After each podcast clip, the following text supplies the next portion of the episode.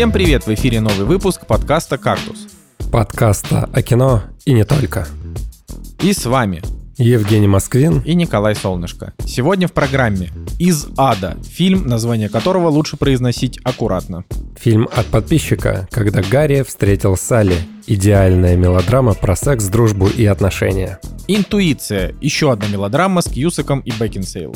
И пара слов про Adventure Time Distant Lands. Так, ну, у нас сегодня нет Николая Цигулиева. Я обычно всегда в начале, когда кого-то из вас нет, я это объявляю. Вот. Ты знаешь, я хотел сказать и с вами Николай Цигулиев, просто потому что привык уже это слышать. Ой, слушай, ну да, знаешь, это ситуация, когда нет Николая, а, а, а есть ты, это намного более редкая ситуация, потому что очень странно, Женя, прошло полтора месяца, а ты все еще не уехал в отпуск.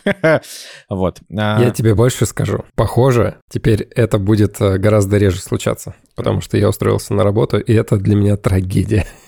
Ой, Жень, ну мы тебе, мы тебе все очень соболезнуем. Все, все да. со, со своих рабочих мест мы мы просто сходим в храм и поставим свечку за твое душевное здоровье. Да, не было бы так смешно, если бы не было так грустно. Нет, ну, мне, мне вообще ни капельки не грустно. Я, знаешь, я работаю без отпусков столько времени, что сиди и сиди и работай, Женя. Это, это нормальная ситуация. Люди должны работать. Да. Да. Вот.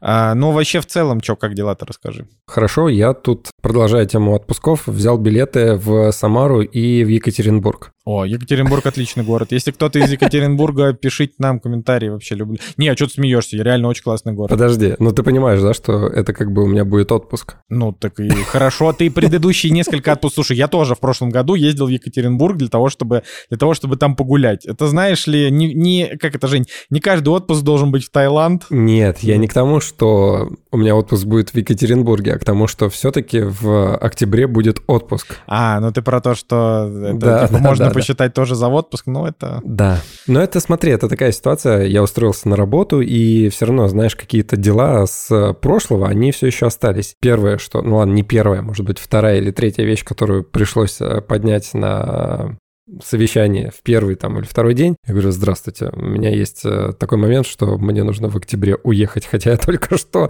как бы, э, да, устроился. Но, в принципе, пошли на встречу, но это не отпуск, это как бы удаленная работа, и я буду обязан оставаться на связи, но я так полагаю, что все равно это подразумевается, что доезжай ты куда хотел.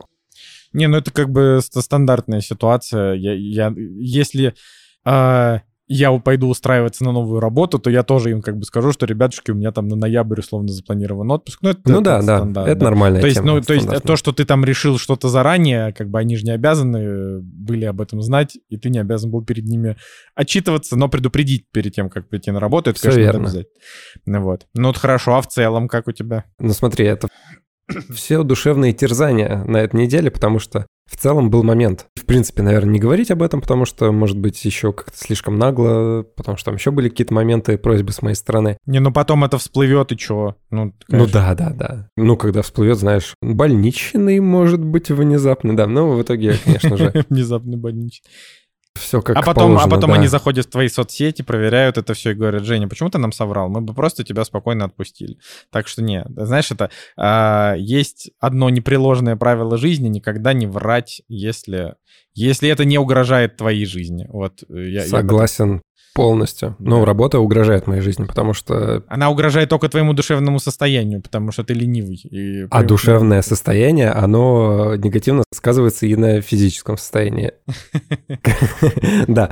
Ну, в общем, купили билеты, да, действительно, поедем в Самару, ну, Самару, вот, родную деревню. Да, сейчас, кстати, кибердеревня выходит, наконец-таки. Вот, но я поеду в обычную деревню. Вот, и мы там проведем день с родственниками на юбилее, а потом решили, что чтобы передоза родственников не случилось. А решили посмотреть, куда можно из Самары еще улететь дальше на три дня, пятницу, субботу, воскресенье. И оказалось, что из э, Самарского аэропорта не так, чтобы какое-то разнообразие было полетов. В Ереван можно улететь, но, к сожалению, на три дня в Ереван как-то вот ну, это, да, хотелось бы по...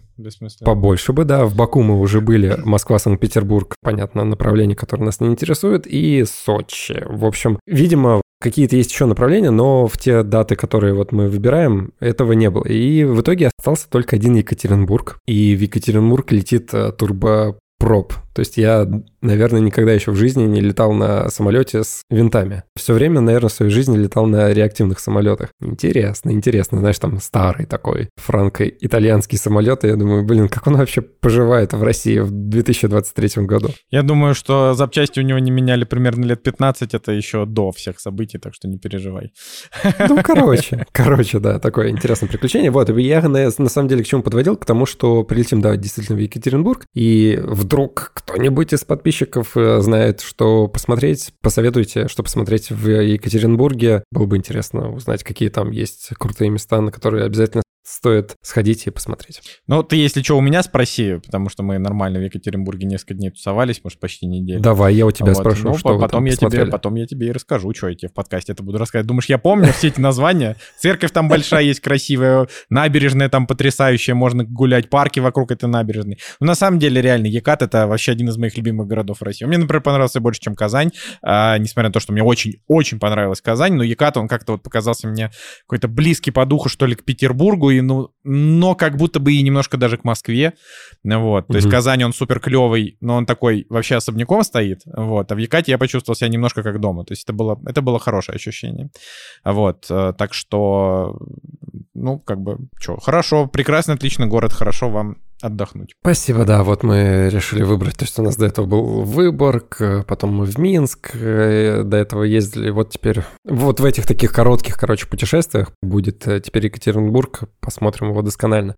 Короче, последнее, что хотел сказать, это то, что очень много комментариев на этой неделе прилетело от подписчиков на разных платформах, и я хочу сказать о том, что вот мое душевное состояние, оно было на этой неделе разбито, потому что тяжело оторвать себя от написания книги, и ты понимаешь, что, к сожалению, нужно выполнять какие-то бытовые дела, зарабатывать деньги, чтобы платить ипотеку там и так далее, и поэтому нужно теперь это как-то совмещать, и, короче, мне было очень тоскливо на душе, но что меня поддерживало, это бесконечные комментарии, которые появлялись в сторону нашего кактуса, и это были теплые такие слова, поэтому всем хочу сказать спасибо. Это действительно одна из тех вещей, которая меня поддержала на этой неделе. Ну, помимо жены и друзей. Ну, я должен сказать, что я согласен. Я почитал тоже комментарии, и на душе, так сказать, потеплело. Вот, потому что есть, знаешь, как вот это, когда у нас э, возникает вопрос, то, что мы делаем, нужно ли это, сразу же приходит много классных ребят, которые говорят, да, конечно, нужно, делайте.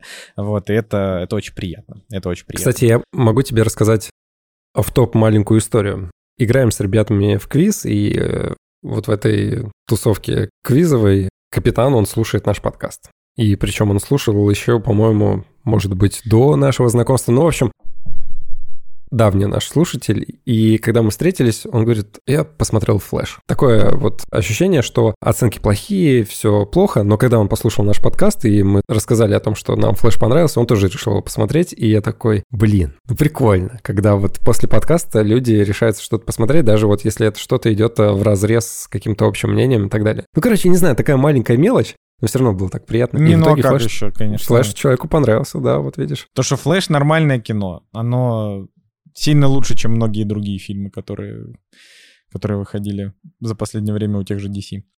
Да, ну давай, расскажи, как у тебя делишки на этой неделе. Слушай, ну у меня э, особо, особо в делах там сильно рассказывать нечего. Я, например, э, на выходных ходил в бар, и это была просто такая, знаешь, замечательная посиделка. Как будто бы, ну, типа, сходить в бар — это такое, э, как бы, самое обыкновенное, ничем неусложненное действие, да, которое происходит с людьми постоянно, вот, но мы выбираемся в бары не то чтобы очень часто, в основном, когда приезжают друзья, вот тут был день рождения одного знакомого, а, и мы очень хорошо провели время, потому что мы чувствовали себя вот прям как дома, потому что, например, вот сидел я, ну, то, есть там было очень много людей э, на угу. дне рождения. Мы знакомились там со всякими разными ребятами. С нами была Фиби, наша собака.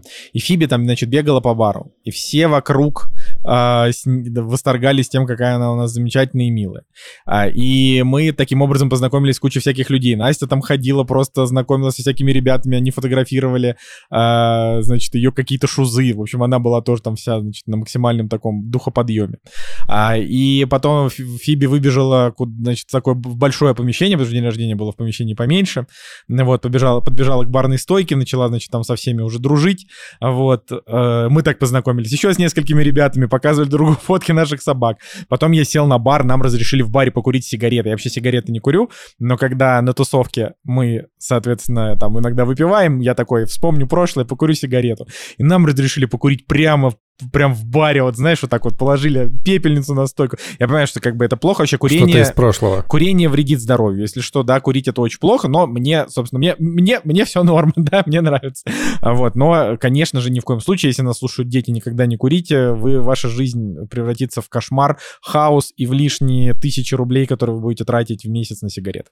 А вот, поэтому так делать не надо. Ну и, соответственно, мы когда были в Египте, Короче, вот это непривычная тема, когда ты можешь зайти в любое кафе, и люди там курят. Ну, то есть это что-то реально из такого уже прошлого, от чего ты отвык, когда за соседним столиком люди прям дымят, и ты такой, вау, это как вообще?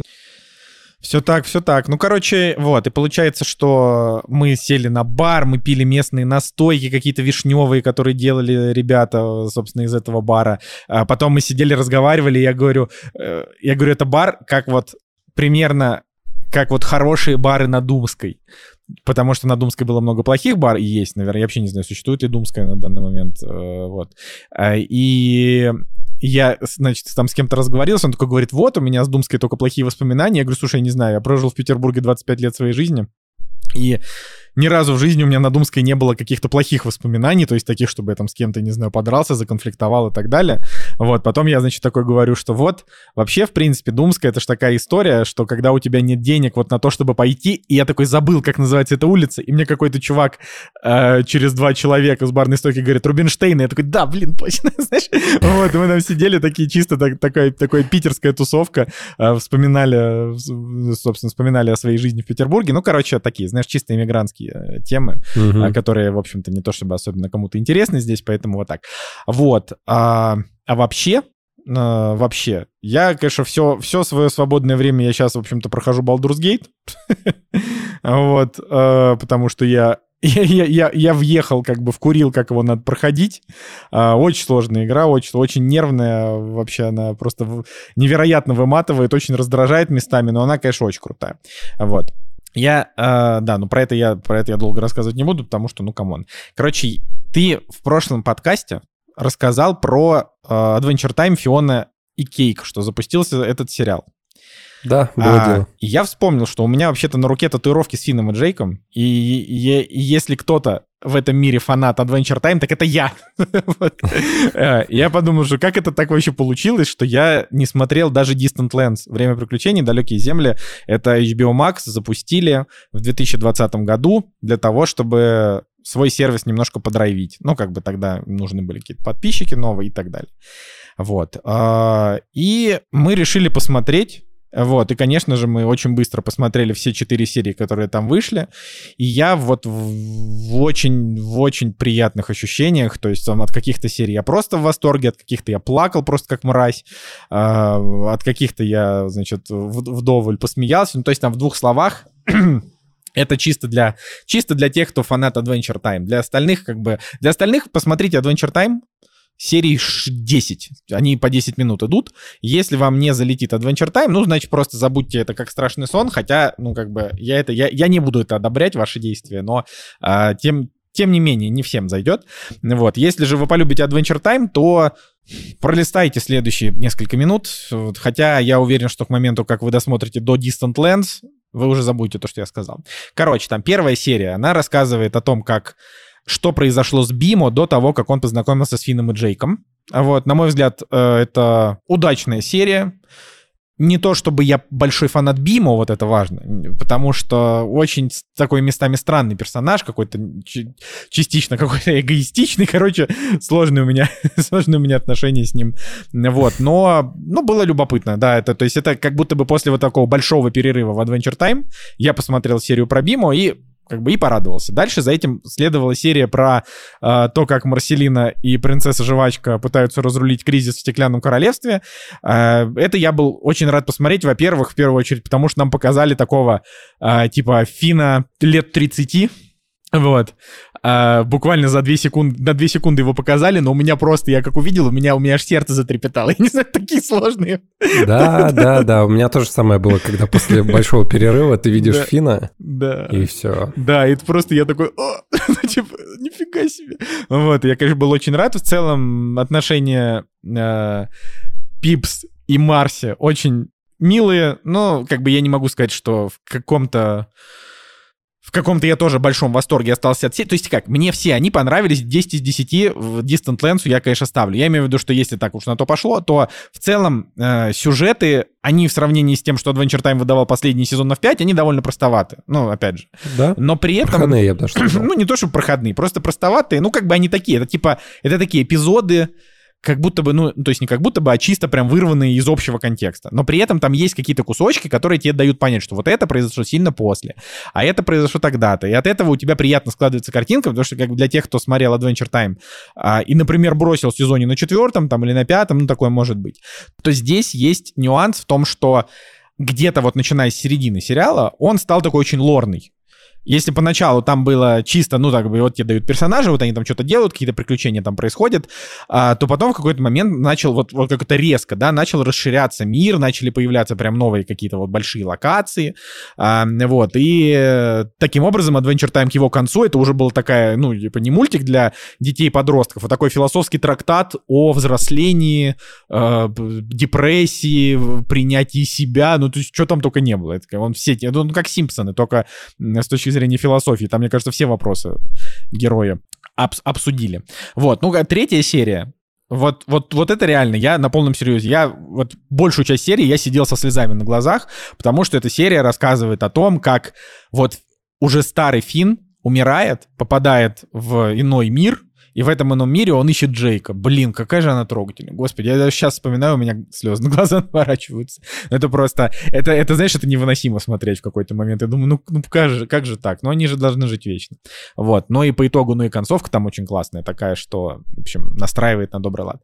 Вот. И четвертая серия — это вообще супер максимальный проходняк, но она смотрится чисто для удовольствия. Это как бы похождение реинкарнированной версии мятного лакея, э, который это маленькая конфета, которая поклоняется, не то что поклоняется сатане, а как бы оккультист, э, исследующий темную магию, отправил какую-то вот, значит, молодую версию себя в магическую школу. Там какие-то такие, знаешь, вайбы э, Хогвартса в какой-то, в какой-то да, степени. Да, да, да, да. Вот. Э, в общем, 10 из 10 Adventure Time Distant Lands, как бы за общее вот это ощущение. Вот, и после этого я уже тоже успел посмотреть три серии Adventure Time Fiona и Кейк, э, который ты, который, который ты начал. И, ну, там, конечно, понимаешь, там, там когда появляется Финн в серии с... Э, как же его зовут? Саймоном, да, который бывший Ice King. Ну, я тоже, я, конечно, тоже испытал, знаешь, вот это вот ощущение, когда я подумал, блин, вот, а, ну, Фину версии Фиона и Кейка, ему, наверное, уже, ну, к 40. Ну, то есть он уже такой, типа, взрослый дядька. То есть, наверное, старше, чем, чем тогда, вот в той серии с э, Пипс и, и Марси. Я думаю, mm-hmm. что он постарше, но не сильно. Типа там он был просто с, такой с маленькой бородой, тут уже с большой бородой, но опять же у него там молодой голос, вот это все. То есть я думаю, что ему типа условно лет 35 вот ему в этой серии, наверное. А в той, может быть, было лет 25, не знаю. Вот. И при этом тоже спойлер, если что, простите, э, как бы во вселенной Adventure Time, той, которая сейчас происходит, в актуальный Джейк умер. Э, и, и как бы и если ты видишь Финна теперь с татуировкой Джейка на груди, значит, это в той вселенной, в которой Джейк уже умер, но Финн еще не умер. Вот. Вот это, это довольно интересно. Но, конечно, как бы тоже убить Джейка, это было, я считаю, что это свинство со стороны, со стороны создателей. Вот, вообще, но как бы, ну, окей. То есть они его как бы убили, но его все равно много. Он все равно в сюжете присутствует. Я, может быть, уже немножко запутался в этом лоре, но просто даже не запутался, а уже подзабыл, что там, как, где было. Просто я понял, что Джейк умер от старости. Ну да, да, да, скорее всего, он умер от старости, просто не совсем понятно, сколько он вообще должен был прожить. То есть он как будто бы, он как будто бы умер, и Финн после этого прожил еще целую жизнь долгую. Потому что да. нам показали Фина без Джейка в серии с Марси и Пипс, Фина без Джейка во вселенной Айскинга и Фина без Джейка в третьей серии Distant Lands, где он уже старый, как бы, и он уже да. там ищет Джейка.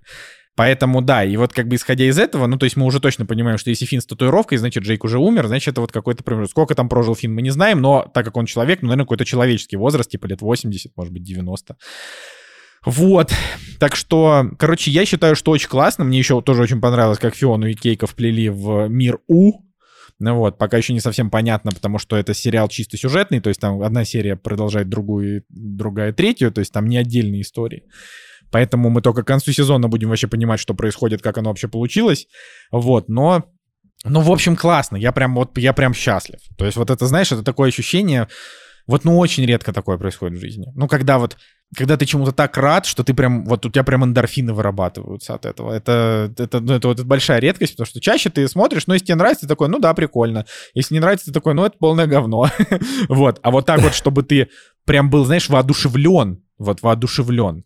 Такое происходит крайне редко, и, ну, Adventure Time не зря это как бы вот, любимый мультик. Я даже думаю, что надо себе какую-нибудь еще татуировочку свеженькую сделать с, с каким-нибудь из персонажей. Вот такие дела. Да, и на самом деле такая ситуация, что субтитры очень долго выходят к текущему сериалу, даже не на правах рекламы, а просто вдруг среди нас тоже есть э, фанаты Adventure Time, зайдите в канал Rebel Voice и накидайте там комментариев ребятам, потому что Никто не делает субтитры. Да, походу, это так тупо, них. субтитры не делают, но при этом делают несколько переводов. А, и это прям, это меня очень раздражает. Да. Потому да. что я, конечно, понимаю, что многим людям не нравится смотреть с субтитрами, но, come on, мне 31 год, я не хочу смотреть, блин, с дубляжом. Я, я не ребенок, мне нравятся их оригинальные голоса, э, мне не нужно вот это вот. Это, то есть обычный перевод просто для того, чтобы ребенок не заморачивался. Ну, я так, мне так кажется, не знаю, может, сейчас меня кто-то поправит. Вот, такие вот дела. Ну что, да. давай тогда перейдем к премьерам недели. Никто не ждал, но они наступили. Премьеры недели. Премьера недели. Как и обещали, мы к ним перешли. 14 сентября, премьерный день. В принципе, в принципе, есть один фильм, на который я бы хотел определенно обратить ваше внимание. Он называется «Звук свободы». Что в нем такого крутого? У него оценка, во-первых, 8,1. Там играет Страсти Христова Джеймс Кевизел. И этот фильм выходил в тот момент в Америке, когда были Барби и Опенгеймер. И значит, он был на третьем месте по сборам. То есть при бюджете в 14 миллионов он собрал в США, вслушайтесь, 183 миллиона долларов. При бюджете в 14. Я считаю, что это просто пушка-бомба, и про него в, вот в российском сегменте очень мало кто говорил и говорит. Ну, слушай, в киносегменте знающие люди-то знают, что вокруг фильма «Звук свободы» произошла как бы целая, целая скандальная история, что Типа понятно, что он там, во-первых, у него нереальный прокат с учетом того, что он э, вышел примерно, когда вышел Барбингеймер, при этом он обогнал Флэша, а, по, по, по сборам, не знаю, обогнал ли миссия невыполнима, но это надо, нет, наверное, наверное, обогнал. Короче, интересно это то, что а, как бы этот фильм, он про борьбу э, с педофилией, вот, и торговлю людьми. Но при этом, при этом существует, существует версия о том, что на самом деле это наоборот педофильское лобби этот фильм спродюсировал. Я не знаю почему. То есть я, честно говоря, не, не, не очень. При этом как бы критики приняли хорошо, зрители приняли хорошо. Э, Трамп, значит, там тоже сказал это ну, типа, устроил у себя показ, сказал, что классно, а ее же, да, либеральные СМИ отказались, потому что, господи, потому что, я так понимаю, этот фильм как-то спонсировался, спонсировался, видимо, республиканскими ребятами, я сейчас вообще могу ошибаться. Вот, но там, собственно, случился скандал, вот, теории заговора о том, что, во-первых, что кинотеатральная сеть AM, AMC тайно блокирует фильм, а, значит, вот это вот случилась история, завирусилась в ТикТоке. А потом какой-то пользователь э, Твиттера утверждал, это я читаю цитату со статьи, что он является работником сети AMC, которого уволили из-за отказа добавлять некие ампулы с какой-то жидкостью в напитки зрителей звука свободы. Он также рассказал, что отнес эту ампулу в лабораторию, где обнаружили нечто похожее на наноботов. Но это, понятно, полная хрень. Ну, очевидно. Ну, просто интересно. Да-да-да. Вот, соответственно, генеральный директор AMC сказал, что это полный, полный бред, мы, типа, показываем фильмы, все нормально. Вот. А либеральные медиа говорят, что «Звук свободы» связан с движением QAnon, сторонники которого были в лидерах атаки на Капитолий в январе 2021 года. Вот. А, короче, это тоже странно. И, а, значит, Тимоти Баллард и собщий его в фильме Джеймс Кевизел, это вот Тимоти Баллард, герой, э, реальный человек, выступали на стороне конспирологов. В общем, короче, это какая-то интересная история, что Кевизел попал в таблоиды в 21 году, когда поддерживал движение Куанон и его теорию про сатанистов-педофилов мировой элите, которые добывают из детей адренохром и используют его в качестве наркотиков. Вот. И, ну, понимаешь, да, это просто абсолютно, абсолютно дикая история. А, тем не менее, мы видим, что уже даже на кинопоиске у него оценки 8,1. Вот, его выпустили в России тоже же не просто так, понимаешь? Ну, то есть, потому что сейчас же в России, ну, типа, больших премьер-то нету. Ну, типа, республиканская партия. Да нет, да это независимая студия. Ты посмотри на, господи, Lionsgate. Выходит в России, выходит. Куча других фильмов, которые не принадлежат другим большим студиям, выходят в России выходят. Так что те, кто поменьше, они такие, давайте ваши денежки, мы готовы. Но это, конечно, действительно удивительно, что вокруг этого фильма и у этой истории такой бэкграунд, потому что я этого не знал и увидел новость о том, что да, он собирает э, этот фильм деньги и где-то находится в топах по сборам, но про него как бы особо ничего не говорят. И по трейлеру просто видно, что это прям такая жесткая драма с трагедиями человеческими, Интересно еще, что фильм был снят в 2018 году, то есть аж 5 лет назад. Да, это тоже очень интересно. Короче, я с удовольствием его посмотрю, ну, наверное, не в кино, вот, не, не уверен, что прям хочется смотреть его в кино, но в целом, в целом посмотрю его и выскажу мне. Еще выходит фильм «После навсегда». Ты понимаешь, что это пятая часть, пятая часть уже этой франшизы «После» э, про секс двух подростков, которые потом перестали быть подростками. Я думал, что это ретроспектива. Нет, нет, в смысле, там каждый год с 2019 года выходит по фильму. Ну, хорошо, написано, что не подростки, а, а студенты. Ну вот, они со студенческих лет активно занимаются сексом из фильма в фильм. Вот как бы, но при этом не как в э, без БДСМ, как в, в оттенках серого, а как бы просто вот любовь. Просто любовь. Ну смотри, опять же, американский фильм 23-го года, который вышел в России. Да, но ну, Вальга молодцы, потому что им надо деньги зарабатывать, и на это люди пойдут. Но еще один американский фильм, выходящий э, в 2023 году, Central Partnership, привозит фильм «Искусство по понятиям», в котором, на минуточку, в главных ролях Майя Хоук, Сэмюэл. Джексон и Ума Турман. Вот. Э, оценок я пока его не вижу, но есть у меня ощущение, что будет что-то вроде типа 4,3. Вот я не знаю, как бы посмотрим. А, да, ощущение да. у тебя верное? Но вот в кадре мелькает Самуэл Джексон. Такое ощущение, что выглядит так же, как лет 10 назад, и это прикольно. Короче, я думал, что это криминальная драма какая-нибудь будет, а по факту это какая-то просто, может быть, драма про чуваков, которые подменяют э, картины и рисуют дешевые копии каких-то вот картины, продают их задорого. Ну, в общем, может быть, даже интересно звучит, но... Посмотрим на метаскор. Если он будет хотя бы желтый, да, действительно, хотя действительно, бы желтый, да. но его нет пока. А, ну, на самом деле тут какой-то обвал вообще свежих новинок. «Дозор джунглей Кругосветка», французский мультик выходит. Никто, конечно, не будет его смотреть. Малазийский хоррор «Астрал 13». Женя, прикинь. «Астрал. Тринадцатый этаж».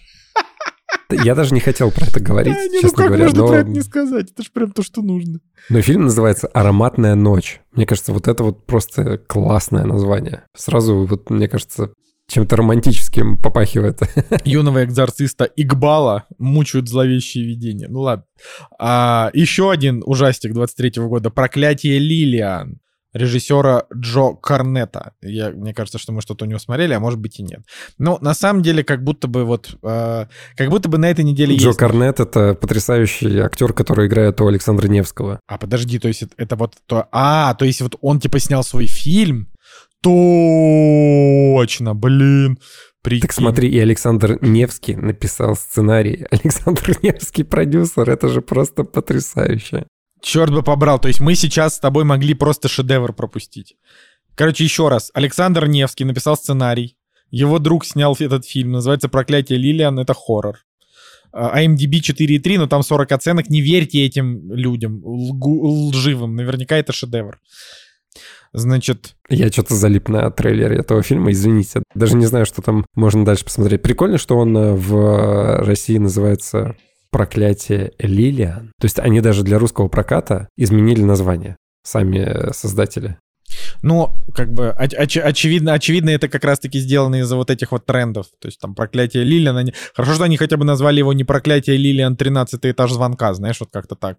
Потому что Просто в оригинале он называется «Ночь опекуна», если Google переводчик правильно переводит. Ну, короче, короче, это все как-то смешно. Хотя вот еще дальше выходят тоже современные картины, и среди них есть фильм Дэнни Буна, нашего любимого, который снял Ну, как любимого. фильм. Человек, который, который э, стоял за двумя отличными фильмами и кучей полного говна. Вот так вот. Да, согласен. Но в этом э, фильме снова играет Кадмират из э, «Бобро пожаловать». Может быть, что-нибудь снова и получится хорошее.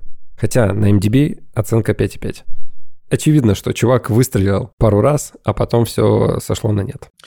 Как и с французским кино, как обычно, мы об этом говорим. Так, есть еще, значит, ужастики «Проклятое наследие». Ну, мы нам не, обя- не обязательно уж все не перечислять. Ну да, да, Короче, цифровые релизы. А, В цифровых релизах японское аниме «Жар-птица Эдем 17». Вот здесь, ну, это, то- это, это как бы для ценителей, которые, видимо, должны, должны были смотреть «Жар птица. Цветок Эдема» какой-то, то, что, видимо, какой-то приквел. Ну, так или иначе, это мы просто обязаны это сказать. А канадский боевик «Пекарь» с Роном Перлманом в главной роли. Это тоже, ну, мне кажется, что Это мощно. Особенно мне нравится постер. Потому что э, Рон Перлман просто почти как автомобиль. Еще чуть-чуть, и он бы мог быть выше вот этого огромного, э, что это, мини-грузовик какой-то. Ну да, да, да. Слушай, еще чуть-чуть, и Рон Перлман бы сам стал автомобилем, знаешь, вот этим Машиной. грузовиком, да, вот у него такое плотное такое лицо, полное ярости. Почему ты не сказал про картину, которая называется «Красная шапочка находит труп»? Так я до этого еще не дошел. Красная шапочка находит труп. Netflix, японская детектив Это фэнтези первое, что привлекло мое внимание. Да, слушай, ну, Название прикольное. да, ну, наверное. Я просто, к сожалению, видишь, не особенно в контексте японского кинематографа.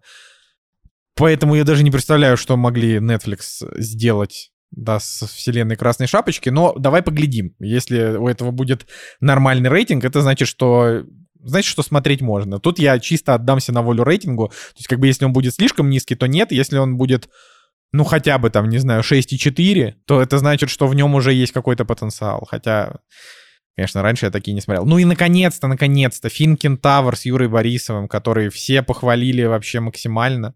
15 августа, то есть, когда вы будете слушать подкаст, уже он будет в цифре. Вот он, собственно, выйдет везде в цифре. Отлично. Причем я, насколько вижу, на ОККО он выходит 15 сентября. Видимо, они как-то его это...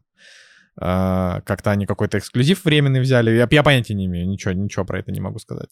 Вот. Но это очень Да, хорошие новости. 7,6. 7,6 оценка на кинопоиске. И для триллера, российского триллера. Хотя, в принципе, на самом деле, в России триллеры, как ни странно, вот всегда, ну или по большей части удаются. Вот ужастики почему-то нет. Ужастики, они либо вторичные какие-нибудь, да, либо плохо сделанные. Я даже не могу вот сразу вспомнить какой-нибудь крутой русский ужастик. А триллеры, вот с ними всегда как-то получше дела обстояли, и вот в этот раз тоже хорошенечко. Так, видимо, постарались. Чего греха таить, на Юру Борисова, в принципе, приятно посмотреть. А, собственно, я, я, я вот по, по по поводу ужастика я хотел сказать, что есть такой «Мертвые дочери». вот.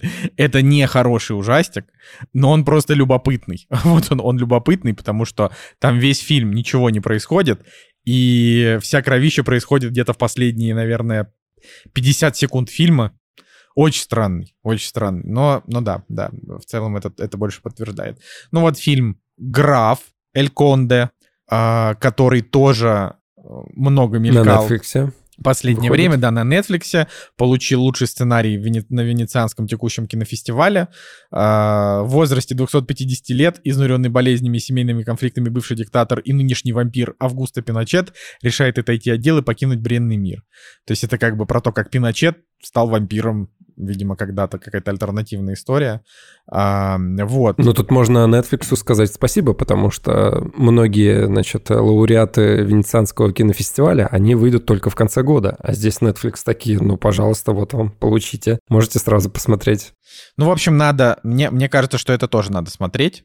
Вот мне в любом случае... Выглядит интересно. Да, по крайней мере, э, что-то что необычное. Что еще из необычного, ну это просто одним словом, выходит какой-то сериал на Amazon Prime, который называется Wilderness. И я прочитал э, Wildberries и подумал, вау, ничего себе, кто-то решил снять сериал про Wildberries. Нет, это просто меня зрение подвело. Yeah. Да, потом э, папины дочки выходят. Господь, да, новые папины Господь, дочки. Это, это получается продолжение. Но я, я не хочу про него ничего говорить. Это там была очень неприятная история с актрисами связанные со всякими политическими, видимо, взглядами и прочими делами. Я не хочу никакого дополнительного э, как-то вклада в просмотр этого сериала давать, но справедливости ради старые папины дочки тоже были так себе.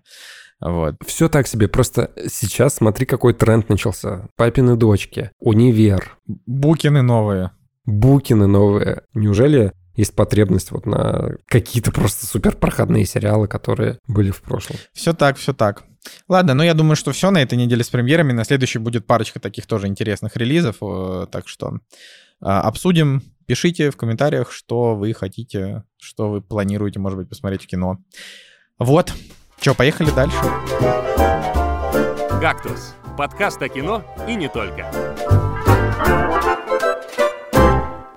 Да, друзья, в блоке про обсуждение кино поговорю про фильм, который называется «Из ада». Хвала богам, он в оригинале тоже называется «From Hell». Джонни Депп играет главную роль, и он был главной причиной посмотреть эту картину. На самом деле, я все еще продолжаю свою историю того, что я хочу посмотреть все фильмы с Джонни Деппом. У меня еще очень много пробелов, и как раз-таки «Из ада» он был, ну вы поняли, да? Он был тем фильмом, который я не посмотрел. До этого «Тайное окно» я про него рассказывал, «Волшебная страна». Это, в общем, тот период, когда Это я помню, было года три назад, да? да, вот вроде бы 2003 год, э, значит, выходит э, «Черная жемчужина», «Пираты Карибского моря». Но вот до этого, буквально, да, вот какой-то промежуток времени, когда Джонни Депп снимался либо в каких-нибудь супер темных картинах, но эти картины вот еще были либо до «Пиратов Карибского моря», либо вот э, там во времени, плюс-минус. И, например, «Тайное окно», да, про которое я говорил, оно вышло в 2004 году, и там Джонни Депп, конечно, абсолютно не похожий на «Пиратов Карибского моря», в том амплуа, которым мы его любим. Ну и короче, в общем, я все время откладывал именно из ада, потому что мне казалось, что у него такое жесткое название. У него э, такой тяжелый постер на самом деле. И, конечно, написано ужасы. И я подумал, ну, страх и боль. Ну, потому что я не люблю ужасы. И, короче, этот фильм был в самом конце моего списка. Ну и в определенный вечер я подумал, чтобы посмотреть. И думаю, а, ладно, пусть будет и задан. Тем более у него оценка на кинопоиске 7,5. Помимо Джонни Деппа там играет Иэн Холм, которого я тоже как бы безумно люблю, и он смотрится на экране всегда потрясающе. Опять же, играет Робби Колтрейн, про которого я недавно говорил в свете Джеймса Бонда. И вы знаете, когда фильм начинался, я подумал, что да, круто. И я прям подцеплял какие-нибудь ходы монтажные, режиссерские, атмосферу, как выстроена Англия, как э, вот декорации построены. Все было прям круто. Наверное, первые 15-20 минут. А потом фильм начинает рушиться. И потом кажется, что масштаба вроде бы у этого фильма и нет, потому что они снимают ровно на двух улицах, ровно в одном здании и ровно в трех э, локациях домов. Ну и, в общем, от масштаба какой-то истории остается кукиш который тебе создатели показывают, а разочарование, оно вот так вот постепенно-постепенно приходит во время просмотра фильма. Про что вообще кино? Кино про детектива полицейского. Он э, курит опиум, чуть ли не уже там на грани смерти, потому что у него личная трагедия была, ну, конечно же, его играет Джонни Депп, и вот в этом опиумном угаре он видит, ну, не то чтобы будущее, а может видеть какие-то фрагменты преступлений, которые совершают плохие люди в Лондоне. И вот в таком одном опиумном угаре к нему приходит его партнер по полиции, короче, дает ему пощечину, говорит, давай вставай, потому что произошло новое, значит, э, убийство. И это убийство, это как бы история про Джека Потрошителя. То есть в Лондоне появляется чувак, который убивает ночных бабочек, что-то с ними прям жесткое делает, вырезает им органы, как-то полосует тело, ну то есть прям реально какая-то жесть. Нам, конечно, этого не показывают, хотя есть мельком кадры, вот буквально как-то сбоку или еще откуда-то, вот когда тебе показывают, что, например, у девушки там отрезана грудь или Ух, кишки какие-нибудь ух. вырваны, да. Но мне тоже казалось, что будет жестко, а на самом деле это прям такой вот, ну такой вот простой до боли фильм, в котором на самом деле вот этой жести нет. Кажется, вот сейчас тебе покажут э, вот эту вот всю дичь и мразоту, но это все остается за кадром, и по факту фильм тебя абсолютно никак не пугает. То ли актеры неправильно подобраны, которые, как мотыльки на свет, э, летят и сами умирают. И в итоге история с детективом, который в опиумном угаре как бы может разгадать вот эти вот э, преступления, она тоже где-то хопс исходит на нет, хопс и шоу, а, она сходит на нет, потому что эта история никак не развивается. То есть он вначале какие-то, может быть, отдельные кадры увидел, но это никак не влияет на сюжет дальше это никак не выводит его на убийцу. И потом тебе дают подсказку на то, что это может быть такой эдакий Шерлок Холмс но тоже никаких, знаешь, вот э, таких вот зацепочек, каких-нибудь таких интересных, распутывания вот этих вот нитей, как э, Шерлок Холмс любит, да, когда вот из просто из высосанного какого-нибудь пальца он распутывает огромную историю. Здесь этого тоже нет. И в итоге отличная харизма Джонни Деппа, отлично в начале представленный персонаж, он просто умирает под э, невозможностью сценария как-то правильно раскрыть эту историю. Ну и, видимо, бюджет в 35 миллионов, он куда-то просто вот исчез, и мы получили очень замкнутый в своем пространстве фильм, который не выходит дальше двух построенных декораций.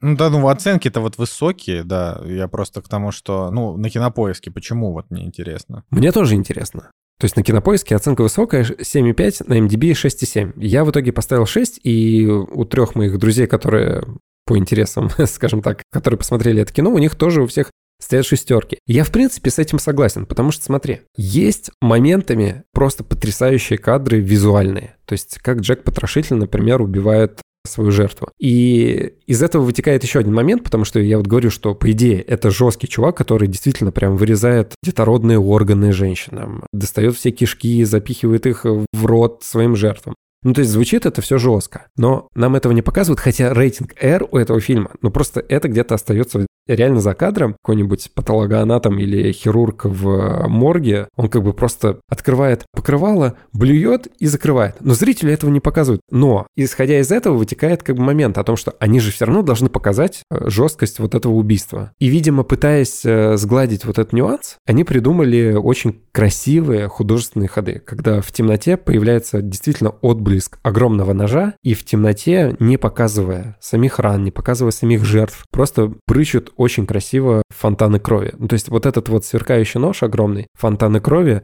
в угасающей такой темноте. В принципе, не сказать, что это какая-то новаторская идея. Ну, если дешевый, то это такой, знаешь, способ его как бы сделать не совсем.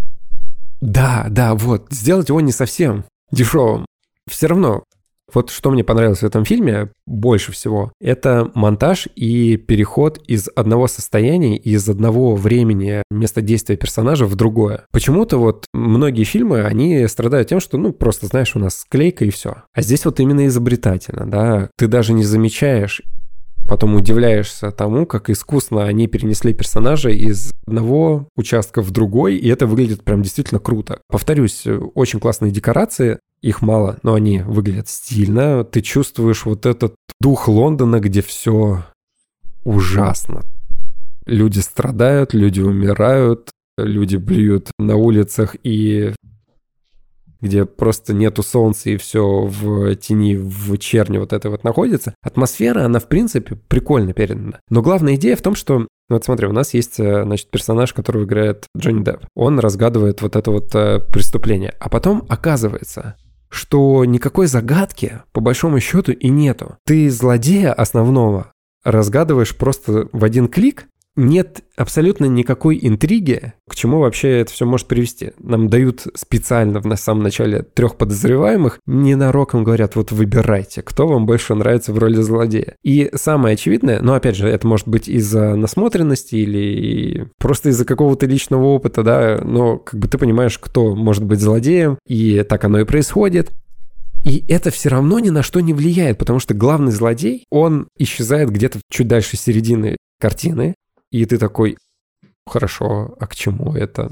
тебе показали Джека Потрошителя, который просто вот где-то исчез, и он э, не достиг, может быть, своих высот, хотя у него очень такая была жесткая подоплека, и ты думал, что ну вот сейчас зло свершится, и все произойдет. А это просто уходит в никуда, в молоко, и фильм заканчивается просто тем, что инспектор Фредерик Аберляйн, он, значит, просто влюбляется в одну из э, жертв и делает э, так, чтобы она осталась в живых. Ну и, короче, это скатывается Ну, в смысле, в такую не мело- жертв, получается. Жертвы — это ж те, кого уже убили. Да, Одну из проституток. В одной из проституток, да, действительно. Вот. И, короче, это все скатывается в мелодраму, которая не так уж и интересна. Его возлюбленную играет э, Хизер Грэм, и эта актриса, она была в клинике. И здесь она, когда появляется в кадре, я просто ненароком вспоминаю клинику и смотрю на нее из э, комедийного сериала. Короче, мне кажется, это просто тотальный мискаст в женском плане, который здесь э, присутствует вот в этой картине. Да, может быть, местами ты понимаешь, что это вот такая вот трагичная жертва, но все равно они выглядят ну, немножко комично, немножко крипово, немножко карикатурно, и в итоге нет вот прям такого стопроцентного сострадания к ним. И в итоге фильм заканчивается вроде бы и хорошо, и вроде бы трагично, и ни к чему не приводит, и никакого вот такого грандиозного финала нету, и Джонни Депп, который мог бы вытащить на себе эту картину, он ее не вытаскивает, потому что у него просто супер блеклый персонаж, а Робби Колтрейн, который сам по себе очень круто выглядит в кадре. И когда он первый раз появляется, ты думаешь, ну вот сейчас будет нереальный боди-муви. И через, опять же, 10 минут оказывается, что это просто сценарный болванчик, который исполняет ровно одну роль. Он приходит ровно в определенный момент, он говорит ровно какие-то слова, чтобы взбодрить там или побыть на фоне главного детектива, и все, и он исчезает. Столько было предпосылок к тому, что это будет интересное кино, а в итоге оно оказалось сугубо проходным, которое даже я бы и не посоветовал к просмотру. Потому что есть много других фильмов, которые в этой тематике будут гораздо интереснее, гораздо приятнее смотреться, да даже с тем же Джонни Деппом. Вообще интересно, как Джонни Депп вот так как бы нашел себя в свои там 30, да, нашел себя в какой-то мистике, там 9 врат или как он там назывался. Сонная лощина, Сонная лощина, врата. да, девятые врата, вот это вот как будто бы... Про, Ну, ну, вот любопытно. «Девятые врата» от э, Романа Полански с ним посмотреть. Ну вот, например, пожалуйста, посмотрите «Сонная лощина». Да, понятно, что это все-таки не та история, ну, то есть разные жанры, но посмотрю теперь еще, наверное, «Девятые врата» и потом уже буду сравнивать с э, «Из ада». Короче, средний фильм 6 из 10, даже не советую, только если по каким-то определенным причинам, например, таким же, как я, просто посмотреть на Джонни Деппа или посмотреть на Робби Колтрейна, посмотреть на какую-нибудь атмосферу гнетущего такого Лондона. Забыл сказать, что эту картину сняли два брата, Альберт Хьюз и Алан Хьюз, те, которые снимали книгу Илая. И я так полагаю, что Алан Хьюз, он уже особо вроде и не снимает, а вот другой, Альберт Хьюз, он э, как раз-таки будет, он активно снимает, и он будет режиссером сериала по Джону Уику, который называется «Континенталь». Кстати, между «Из ада» и «Книга Илая» прошло 8 лет. Ну, то есть это фильмы, которые идут по хронологии вот в их карьере. То есть сняли «Из ада», и потом следующее, спустя 8 лет, была «Книга Илая». Видимо, не, не самый удачный фильм был, да, и очень серьезно переживали свои творческие, может быть, неудачи. Давай, Николай, теперь порадуй тем, что ты посмотрел. Так нет, это то, что я посмотрел, я расскажу как раз в тему в тему нашего фильма от подписчика, потому что ну потому что потому что это э, как бы это, это Точно. такой был план. Вытекающее, да, одно Да, из да, другого. Собственно, фильм от подписчика. А, Наш постоянный подписчик Редви заказал у нас фильм, который называется «Когда Гарри встретил Салли». И вот что он написал. Когда Гарри встретил Салли, культовый ромком, на который потом опирались и пытались повторить все фильмы в этом жанре в течение долгих лет, в целом это простое, но очень ламповое кино с харизматичными актерами, отличными диалогами и атмосферой фильмов Вуди Аллена, сказал нам Редви. Спасибо тебе большое, братишка, а, за поддержку. И, а, значит, обсудим. Что я могу сказать про этот фильм? Я могу сказать, что вот есть такой жанр, вот эти вот американские мелодрамы. И... Вот эти вот, вот эти вот американские мелодрамы. Да, вот эти вот, то есть не те американские мелодрамы, к которым привык современный зритель, а вот те, к которым привыкли, например, наши родители, у которых в 90-е начали появляться там всякие разные возможности, доступы по телевизору смотреть э, иностранное кино.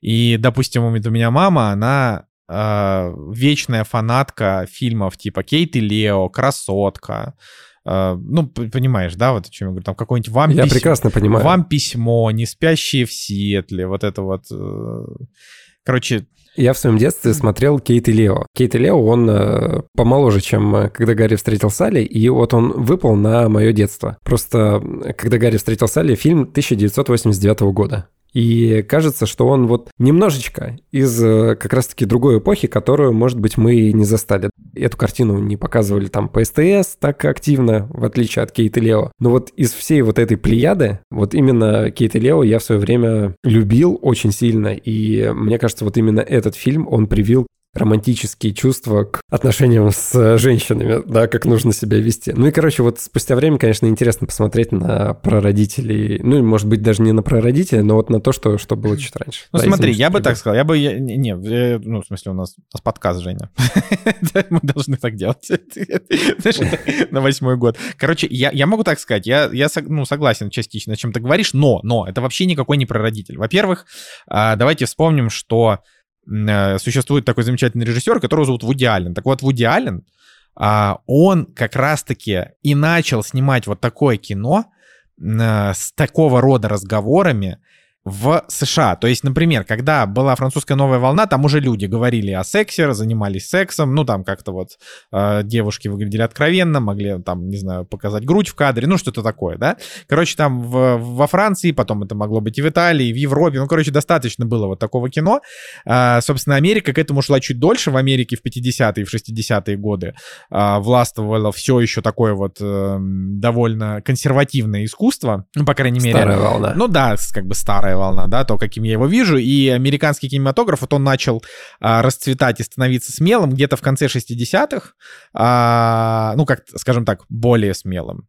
А, и в 70-х это уже обрело как бы свою такую вот историю. Например, а, если вы смотрели фильм «Манхэттен» Вуди Аллена, это, например, фильм там 79-го года, а, он, то, он тоже, например, фильм «Энни Холл», вообще культовый фильм тоже Вуди Аллена, он 77-го, и там тоже о людях, об их отношениях, и как бы эти отношения не такие типа классические, там он встретил ее, произошли какие-то сложные перипетии, э, и потом они в итоге полюбили друг друга. То есть как будто бы Гарри встретил Салли, это вот примерно такое кино. Но, но с нюансом, с нюансом о том, что люди, которые в этом фильме показаны, это люди уже современные, уже понимающие э, себе цену. Это не те фильмы, где женщина прыгнет на мужчину только потому, что он посмотрит в ее сторону. Там нету вот этих вот фраз из «Москва слезам не верит», когда ты будешь это делать, потому что я мужик. Ну, вообще, это, конечно... Ой, до сих пор я считаю, что «Москва слезам не верит», это, конечно, кринжа. Ну, типа, типа это очень, очень хорошо снятый фильм, но, блин, он так устарел. Вот. А, и, собственно, Вуди Аллен, вот он был уже таким человеком, который показывал в своем, а, как бы в своем искусстве вот этих вот невротиков Нью-Йорка, которые все никак не могут понять, что им надо в жизни. И вот, собственно, Салли — это даже немножечко Дайан Китон а, из ранних работ Вуди Аллена, я так могу сказать. Так что я бы сказал, что когда Гарри встретил Салли, это такая, такая, э, это такое очень хорошее продолжение э, традиции Вуди Аллена. И я бы действительно сказал, что у этого фильма есть атмосфера Вуди Аллена, но лишь отчасти, потому что у него всегда есть какой-то невротичный персонаж.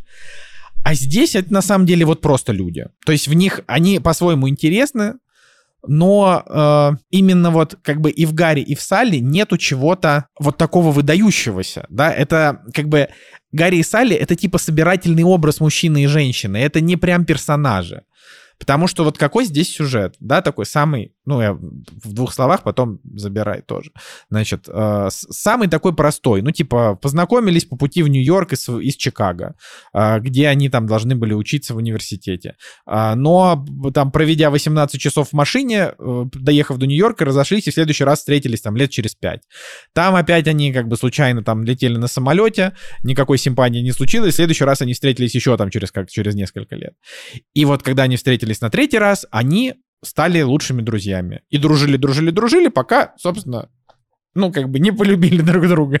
вот. И здесь, здесь интересно скорее не то, что за люди, да, Гарри и Салли, а то, как классно этот фильм снят, насколько он легкий, приятный, смешной моментами, э, и насколько Билли Кристал и Мэг Райан прикольно показываются, как вот они, как их персонажи прогрессируют. То есть именно то, как они их сыграли, короче, актеры здесь, ну вот, я считаю, отличные. Хотя Билли Кристал совсем не похож на героя-любовника, да, на героя мелодрамы, он как раз просто такой мужичок.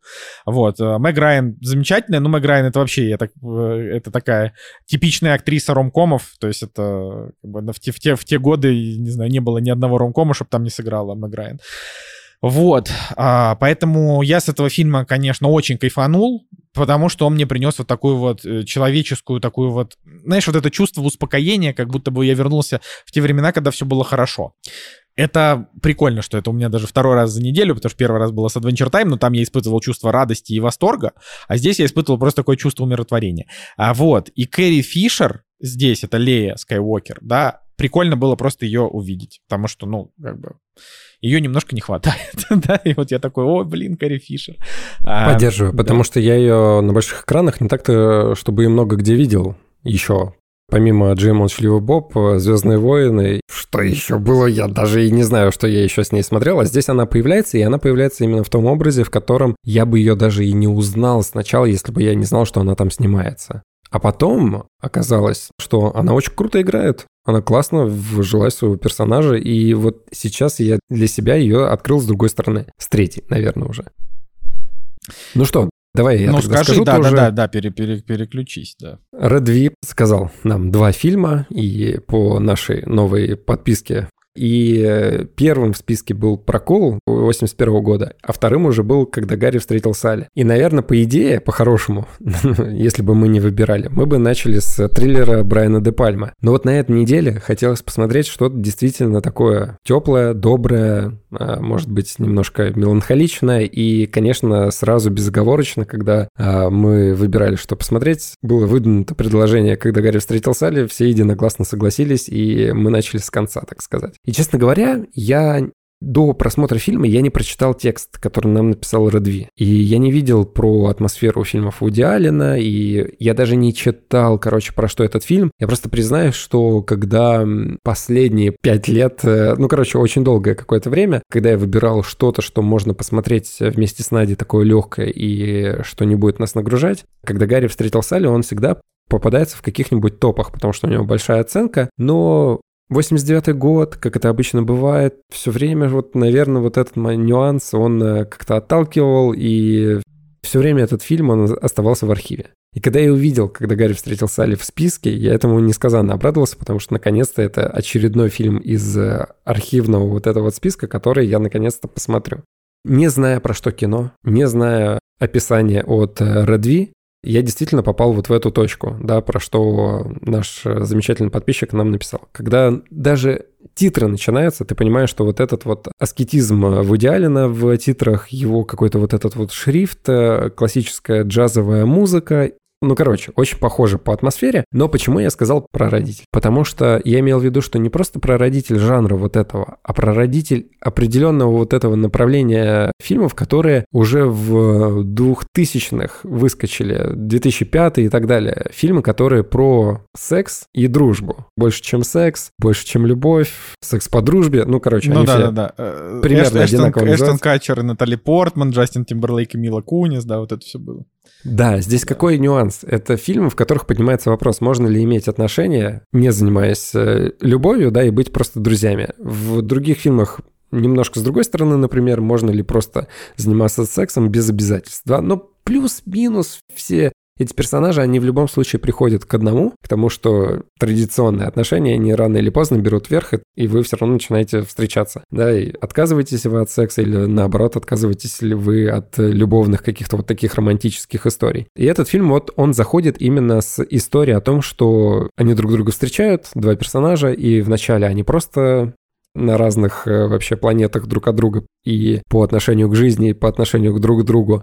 Потом, спустя пять лет, и это для меня было прикольно, потому что я, наверное, не привык к таким перемещением по времени в течение фильма, учитывая, что это романтическая, как бы такая комедия-мелодрама должна была быть, а здесь бац, 5 лет, бац, еще 5 лет. И это, конечно, прикольно, это удивляет. И, в общем, персонажи сами трансформируются, они меняются, они уже не такие, какие они были в начале. Следить за трансформацией, изменением персонажей и актерской игры — это тоже прикольно. Да, немножечко в конце, может быть, это чуть-чуть провисает. Но в любом случае это интересно, потому что нерв их развития постоянного в отношении определенной идеи вот этого отношения просто дружбы, он постоянно эволюционирует, он постоянно меняется, и он приходит к своему логическому завершению, но через вот эти вот проблемы и личный опыт, за этим, конечно, неимоверно приятно смотреть. И если в начале это была такая меланхолия в Аллена, то ближе к концу это превратилось вот в классические американские драмы, мелодрамы, комедии, ну, которые... Ну, мел- мелодрамы привык. все-таки, драмы здесь никакой нет.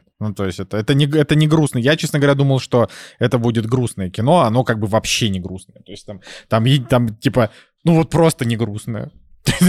Там нет ничего, над ну, чем я называю можно... мелодрамы Мелодрамы, когда они сходятся, расходятся, у них вот эти вот отношения, они немножко кричат друг на друга, плачут от э, того, что кто-то не женился на, на ком-то, да. Ну, короче, вот для меня просто мелодрама, она вот именно вот в этом плане раскрывается. Так-то, в принципе, драма здесь именно в том, что люди очень долгое время не могли найти подход к друг другу, не могли найти вот точки соприкосновения нужной им. У них происходят раздоры, ругань, извинения, да, это тоже, в принципе, присутствует в картине. Ну, короче, очень приятно смотреть за тем, как в течение большого количества времени персонажи меняются и по-другому играют, отыгрывают себя. Очень приятно смотреть за вот этим духом рождественского кино, когда в новогодние праздники происходит э, чудо чудное, и вообще, по большому счету, этот фильм можно смотреть перед Новым годом. То есть э, есть э, такое, что иногда ты перед Новым годом хочешь посмотреть и создать себе какое-нибудь романтическое новогоднее настроение. Вот когда Гарри встретил Салли, он может э, на эту роль подойти.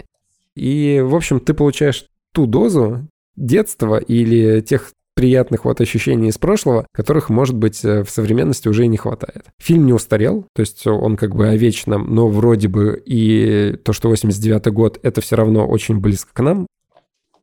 Абсолютно не устарел, да, я подпишусь под каждым словом. Да, я заново для себя открыл Билли Кристалла, потому что я до этого его видел в «Анализируй то, анализируй это», и, может быть, даже как-то и подзабыл вообще о существовании этого актера. А здесь у него очень классная мимика, очень классная голосовая такая интонация. За вот этими ужимками, мимикой двух персонажей приятно смотреть. У них случилась идеальная химия на экране ты уже думаешь, ну давайте, не тупите, уже вот сойдитесь, и все у вас будет хорошо. Ну, в общем, приятное ощущение. Оценка на кинопоиске 7,7 я поставил, я еще не поставил, но вот сейчас поставлю 8 этому теплому прекрасному фильму. Удивительно было, что Редви нам посоветовал такое кино. Да, мы привыкли к э, каким-нибудь убийствам, крови, детективам, триллерам, в общем, черной комедии. А здесь вот именно что классическая такая добрая картина. Да, да, и вот в добавку к этому фильму. Я, я хочу сказать, что вот мы когда закончили его смотреть, у нас было еще... А они ну, короткие все, по полтора часа где-то они идут. Вот, у нас было настроение посмотреть еще какую-нибудь романтическую комедию, да, какую-нибудь э, мелодраму. а, и мы посмотрели фильм «Интуиция» с Джоном Кьюсаком и Кейт Бейкинсейл. Это фильм 2001 года, то есть он... Э, разница в годах аж целых 12. Но при этом вот он точно так же выглядит. То есть это тоже Нью-Йорк, тоже двое людей, и ну, по, то есть, по сути, э, фильм «Интуиция» отличается от Гарри и Салли только, только как бы вот этой центральной сю- сюжетной завязкой. То есть там завязка следующая. Однажды э, в, там, перед Рождеством в магазине встретились два человека. Э, собственно, Джон Кьюзак и Кейт Бекинсейл. Джонатан и Сара, да, вот я посмотрел, как зовут, потому что запоминать еще их имена, это невозможно. Вот, и они проводят вот эту предновогоднюю ночь вместе, при этом у него там есть какая-то девушка, у нее есть какой-то парень, а может быть и нет, может быть они соврали, неважно. Ну, то есть, такая, короче, они встретились, и...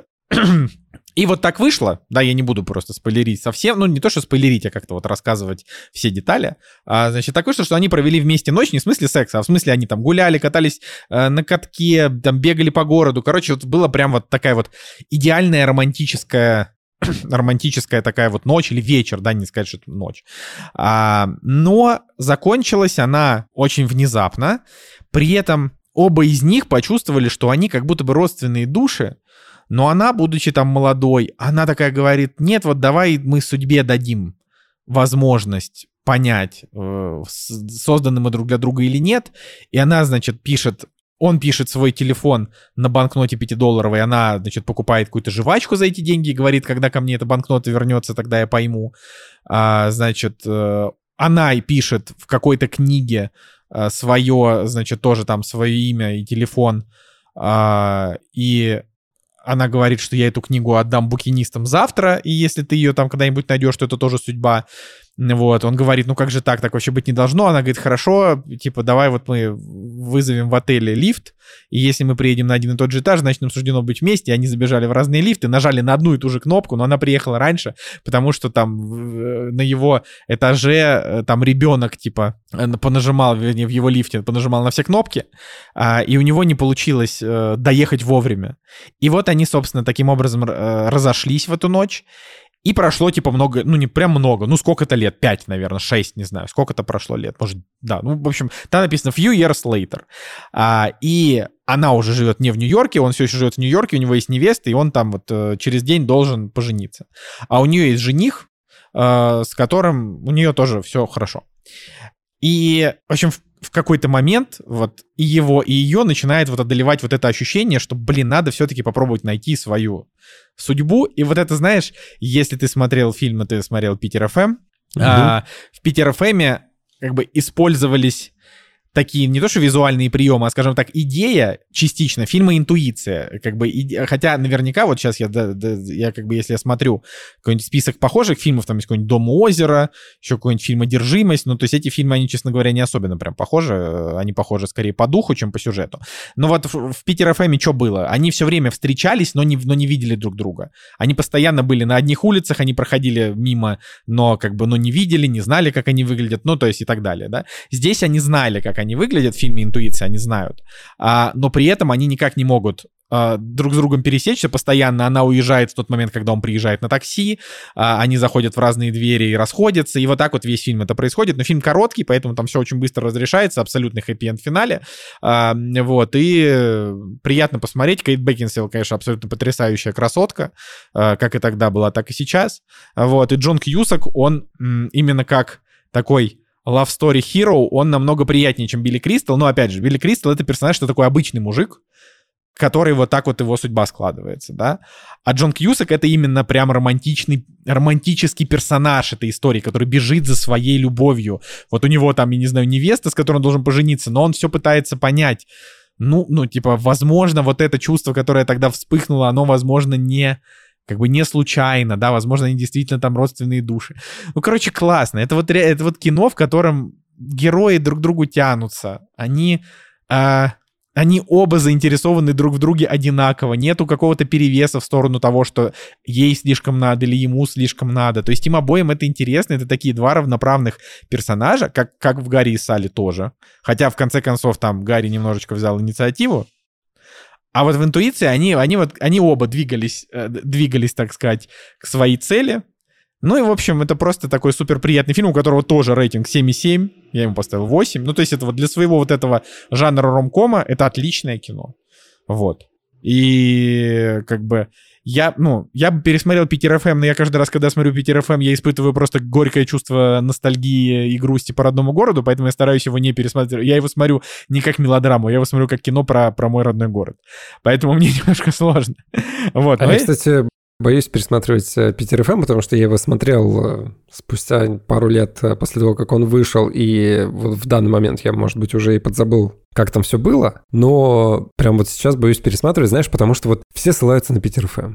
Круто. Не, ну Питер FM, но... абсол... Питер FM абсолютно великий, просто он ну вот он один такой. У меня есть боязнь, просто если я его сейчас посмотрю, он мне не понравится, у меня просто разрушится какая-то картина внутреннего мира, потому что это, наверное, один вообще такой романтичный фильм в современной истории, который первым приходит на ум. Я даже не знаю, есть ли что-то, что было после Питера ФМ, которое такое же милое, романтичное. Не, ну, е- да, неадекватные люди, но да там не, тоже, ну это знаешь, вообще не про то. было. Не- Неадекватные люди это, это, не, это не про то. Питер ФМ это, блин, ну это же реально это про город. Это про, про вот этих вот персонажей, которые чисто нашего города. Короче, это про Петербург, которого уже нету, к сожалению. Вот. а, Но я не... Нет варианта, что он тебе не понравится. Типа, это замечательно снятый фильм а, с, с миллионом просто кринжа сцен, но это, ну, как бы фильм от этого хуже не становится. Там а, просто потрясающий саундтрек от лыжню, от, от это... Господи, лыжню, уступите, парни, лыжню, скорей. Вот, и это вся- всяких треков, типа, такие девчонки, мумитроли. Ну, понимаешь, да, это просто, это, Мгм. как бы это, ну, блин, это великое кино. Это великое, недооцененное, а, забытое кино. Ну как, ну... Мне него- кажется, да Питер ФМ у всех на слуху. Его постоянно показывают э, в каких-нибудь кинотеатрах. Вообще в Питере, по крайней мере. Вообще не знаю. Я отвечаю. Ну, Какой-нибудь э, праздник э, летом Питер ФМ можно посмотреть на больших экранах. Ну, по крайней мере, вот я недавно это точно видел. Где-то его можно было посмотреть. Ну, короче, у Питера ФМ основная проблема только со звуком. И вот с такой, с небольшой озвучкой, то есть того, как вообще они там разговаривают, иногда там какие-то слова зажеваны. Но я просто, я смотрел его такое бесчисленное количество раз, честно говоря, что я его наизусть почти помню. Это знаешь, как ты этот, Джей Молчаливого Боба. Да, да, да, да. Ой, да, в общем, Редви, спасибо тебе, потому что вот это вот чувство романтики, ощущение праздника и искренней любви, наверное, этого не хватало, и это вот э, тот момент, когда, знаешь, ты уже погружаешься в будничную какую-то вот эту атмосферу, заработать денег, сделать дела, э, успеть записать подкаст и выспаться, и пойти на работу, ну и, короче, это вот все вот, вот такой вот рутине, рутине, рутине. Здесь Ощущение праздника есть, но здесь все-таки больше про развитие, там, мужчину и женщину, про их отношение к жизни, к друг другу и э, то, как у них плохо складывались вообще любовные отношения в прошлом. Но все равно в конце Новый год и елочка, и все вот эти вот атрибуты. И интуиция тоже действительно тоже фильм, который у меня в архиве лежит, и потрясающий трейлер, который я несколько раз смотрел, потому что каждый раз на- натыкаюсь на этот фильм, чтобы его посмотреть. И когда вот Николай говорил про него, я думал, господи, почему же это все так знакомо? А все потому, что постоянно на него натыкался и хотел предложить его Наде посмотреть. Ну, я просто, я на 100% могу сказать, что как бы вот, вот такое кино, оно вот, ну, оно в любом случае вечер не испортит, а скорее всего сделает его только лучше. То есть это, это про, про вот такое душевное состояние, когда ты чувствуешь, что надо, надо как-то отвлечься, как-то вот отойти от тяжелых будней. Я, конечно, ну, я понимаю, что мы уже все полтора года живем в тяжелых буднях, а, без продыху, но всегда же есть какие-то моменты радости, а, вот, и вот такие моменты надо заполнять э, иногда вот по- подобного рода контентом. Э, Потому что, потому что для этого оно, оно все и снимается, честно говоря. Эти фильмы э, feel good на один вечер. Вот оно я даже работает. захотел пересмотреть э, Кейт и Лео. Наверное, можно предположить, что последний раз я его смотрел в каком-нибудь 2006 я даже вспомнил историю, представляешь? Короче, Да. я был в детском лагере в Сочи. Не знаю, какой это класс был, но это все мелкие ребята. Мы собирались под дождем в какой-то коморке. Блин, я не знаю, тут даже не коморка, а, знаешь, какой-то железный гараж. Я помню, шел дождь, и в один из э, вечеров показывали по телевизору, как бы назовем это кинотеатр для детей, но это был просто телевизор под навесом каким-то металлическим, где мы смотрели Кейт и Лео, все вот эти вот десятилетние какие-то мальчуганы. Это вот это, да, вот это классное, конечно, воспоминание из детства. И после, когда Гарри встретил Салли, прям захотелось как-то снова пересмотреть этот фильм, хотя я вот тоже наизусть, в принципе, помню. Видишь, как хорошо. Да. Ладно, я думаю, что на сегодня мы, мы закончим наш подкаст, в общем-то. А, Николай Цигулиев, к слову, в фильме «Когда Гарри встретил Салли» а, обнаружил, а, об- об- обнаружил книги, которые читал, ко- которые читал Гарри, то есть что тоже это как бы, скажем так, ткнул нам св- своим интеллектом, но я просто, да, сейчас я даже скажу. А, чтобы напоследок. Значит, он сказал, что интересно, что герой читает «Мизери», потому что это следующий фильм режиссера Роба Райнера. А потом Да. у него в руках книга Роберта Ладлама, и этот тип написал идентификацию Борна. Вот, это вот Николай Цигулиев, а, который, к сожалению, заболел и не смог сегодня в подкасте поприсутствовать, вот это вот заметил. А, Но я думаю, что, может быть, он в следующий раз, в следующий раз как-то в двух словах свои впечатления опишет. Будем этого ждать. Да, Да, ну что, прощаемся. прощаемся. С вами был Евгений Москвин. И Николай Солнышко. Кактус подкаст. Всем пока. До следующей недели. Ты здесь, и я сейчас. Мы с тобой как есть. Оставь слова. Тебе только кажется